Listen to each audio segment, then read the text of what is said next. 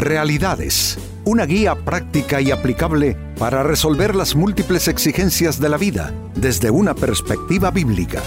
Con nosotros, René Peñalba.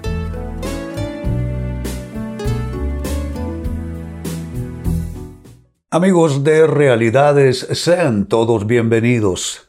Para esta fecha nuestro tema, la suerte, está en manos de Dios a veces eh, inconscientemente eh, todavía seguimos como creyendo en que hay buena o mala suerte.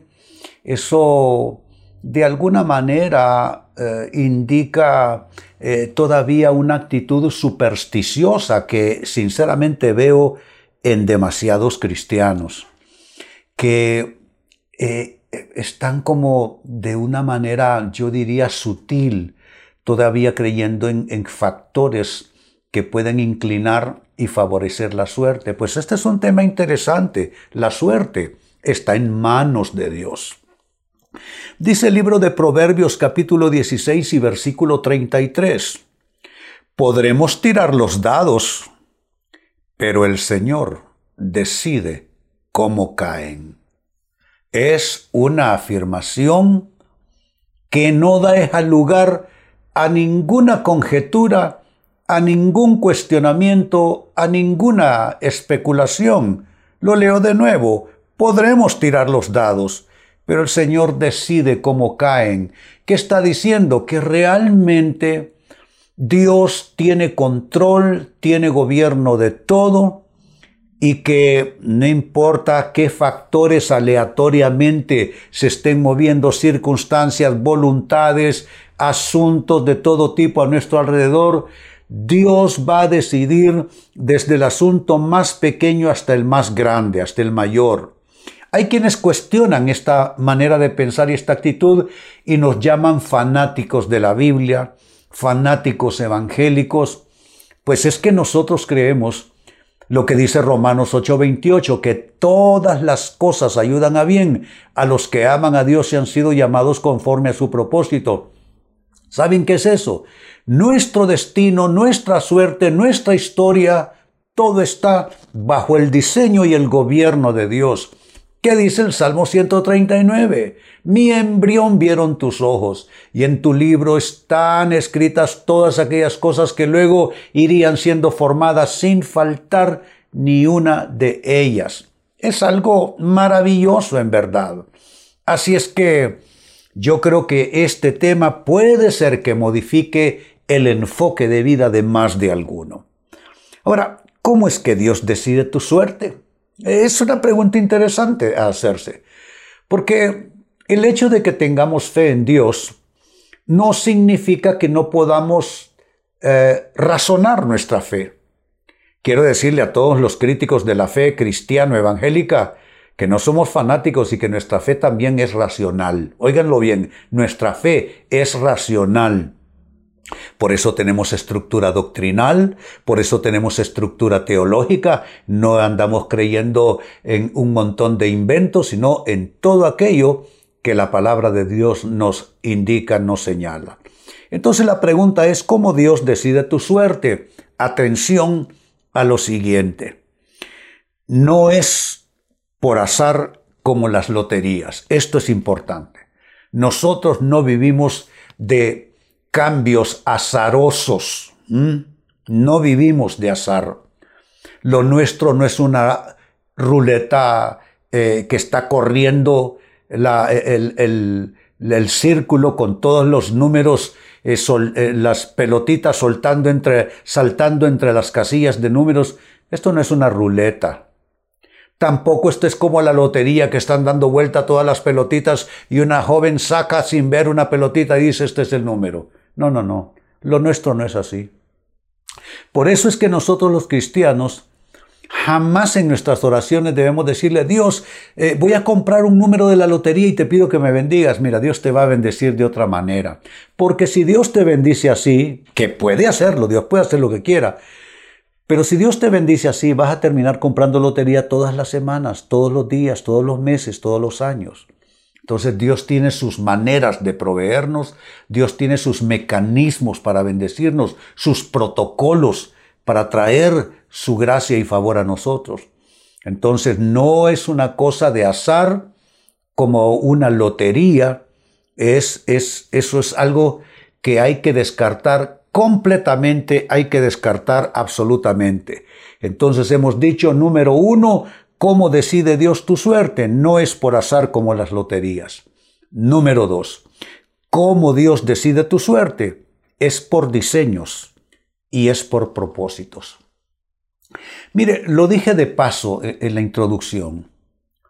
Nosotros creemos firmemente en Romanos 8:28 y sabemos que todas las cosas ayudan a bien a los que aman a Dios. Note que es para un grupo determinado de personas a los que aman a Dios, pero también aprieta más la situación y dice, se, cierra más el círculo, añade a los que han sido llamados conforme a sus propósitos. Dios bendice nuestras vidas si nosotros abrazamos sus propósitos, si nosotros abrazamos sus diseños. Cada cristiano debe creer lo que dice el Salmo 139, que también lo, lo mencioné recién. Mi embrión vieron tus ojos, y en tu libro estaban escritas todas aquellas cosas que luego serían formadas sin faltar ni una de ellas. Entonces nosotros, nosotros sí que creemos en destino. La gente en términos generales habla del destino de las personas, pero nosotros los cristianos, digo cristianos de la Biblia, no, nosotros sí creemos en destino, porque entendemos por la palabra de Dios, hemos sido enseñados que hay un destino y una historia que se gestó desde los diseños de Dios para cada ser humano. Entonces, ¿a qué viene cada ser humano a este mundo? ¿A pasarla bien? ¿A aventurar? ¿A ver en qué queda todo? No. Venimos a buscar cuál fue el diseño de Dios para nuestras vidas. Saben, cuando yo era joven, yo era un músico en mi ciudad y andaba en las mejores salas de, fiestas con distintas bandas con las que toqué. Eh, también estudié eh, eh, para ser pintor, no concluí la carrera. Y Dios me tenía esto. Hace 50 años y más que camino con Él. Él me llamó bien jovencito a servirle. Nada tenía que ver eso con lo que yo hacía de joven. Nada, nada tenía que ver con lo que yo hacía en mi adolescencia. Diseños de Dios. En cuanto entregué mi vida a Cristo en 1972, hizo un switch la mano de Dios.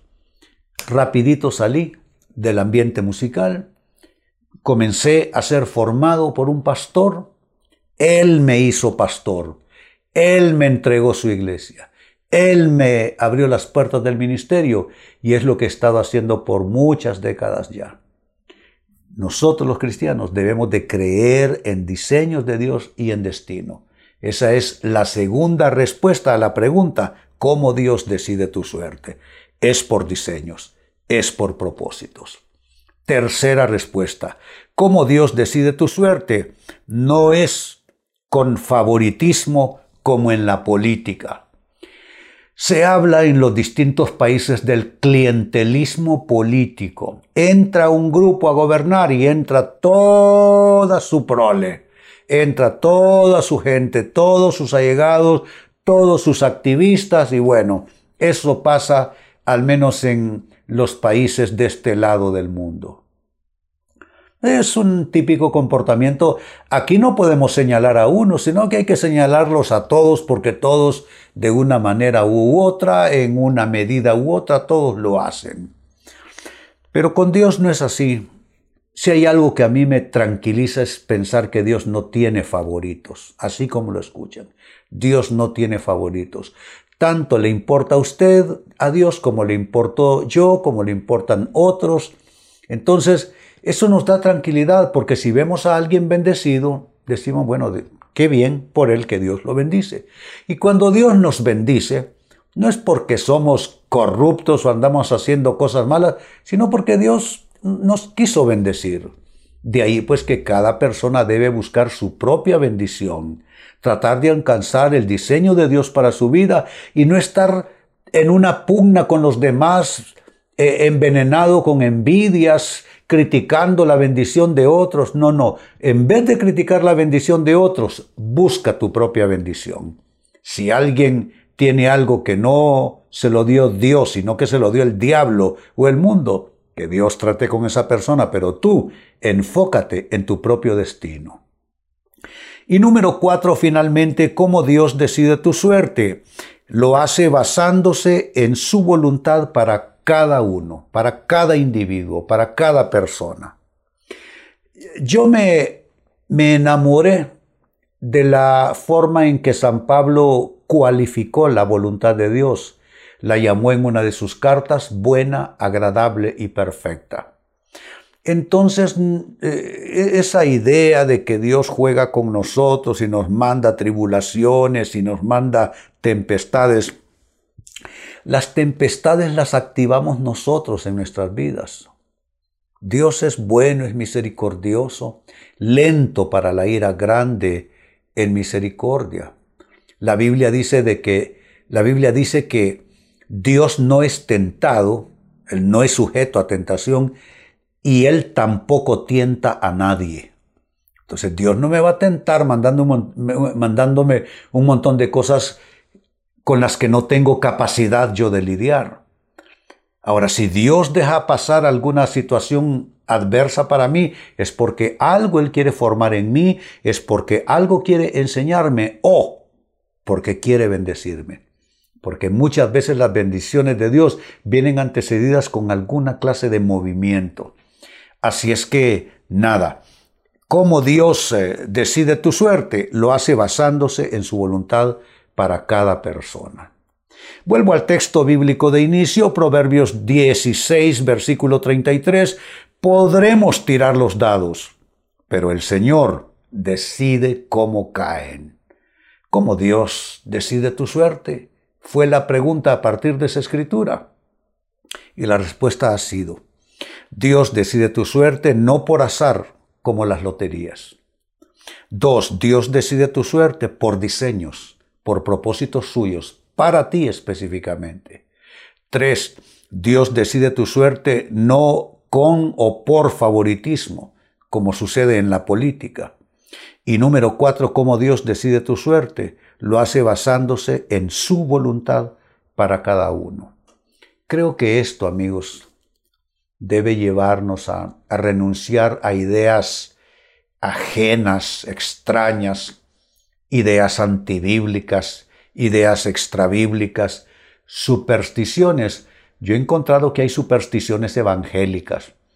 Creo que tenemos nosotros que apelar a la palabra de Dios de la forma más estricta, sin admitir ideas contrarias, sin admitir filosofías contrarias, sin admitir ideologías contrarias, nada. Todo eso se descarta y solamente la palabra de Dios. Pues bien amigos, con esto cierro el tema, de igual manera me despido y les recuerdo que nuestro enfoque de hoy ha sido titulado La suerte está en manos de Dios. Hemos presentado Realidades con René Peñalba. Puede escuchar y descargar este u otro programa en renépenalba.net.